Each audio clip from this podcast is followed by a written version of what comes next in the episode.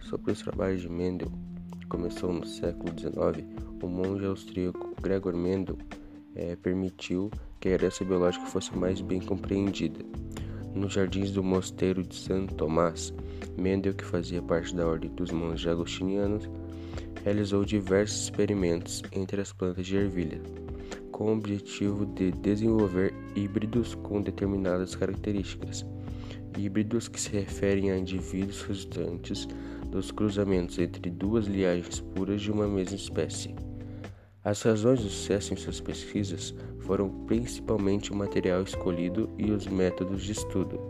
As ervilhas, que apresentam um grande número de descendentes e ciclo reprodutivo curto, o que possibilitou a análise de várias gerações sucessivas. Além do ciclo curto, as plantas de ervilhas são de fácil cultivo e apresentam flores hermafroditas. Flores hermafroditas apresentam órgãos reprodutores masculinos e femininos. Na mesma, nas ervilhas, esses órgãos se encontram fechados no interior das pétalas, permitindo assim a ocorrência da autofecundação, que facilita a formação das linhagens puras. Ao estudar a hereditariedade, diferentes características entre as plantas de ervilha, Mendel descreveu suas observações e encontrou padrões na transferência de atributos.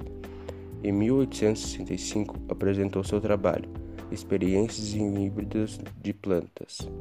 Seus estudos foram impressos e distribuídos entre vários países, mas seu valor científico não foi reconhecido na época.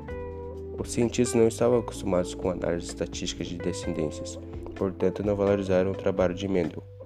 Mendel faleceu em 1884 nesse mesmo mosteiro aos 61 anos.